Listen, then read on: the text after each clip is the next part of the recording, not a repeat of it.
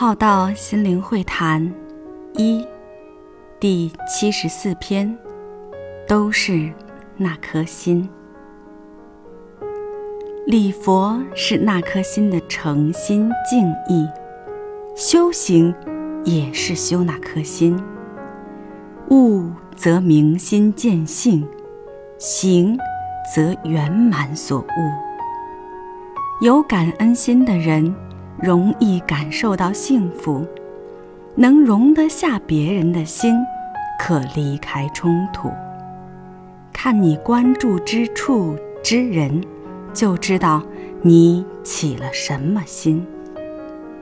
有法缘之人可得法，有福报之人可得福，有知足之心能常乐。道在自身，莫外求。道要明了，也要实践。这是觉行圆满的修行，是观自在与行深般若到彼岸的修炼。别在一个局限之地争执不休，而形成漩涡，循环不止。局限之地有你的有限见识与执着心，放不下的都是执着。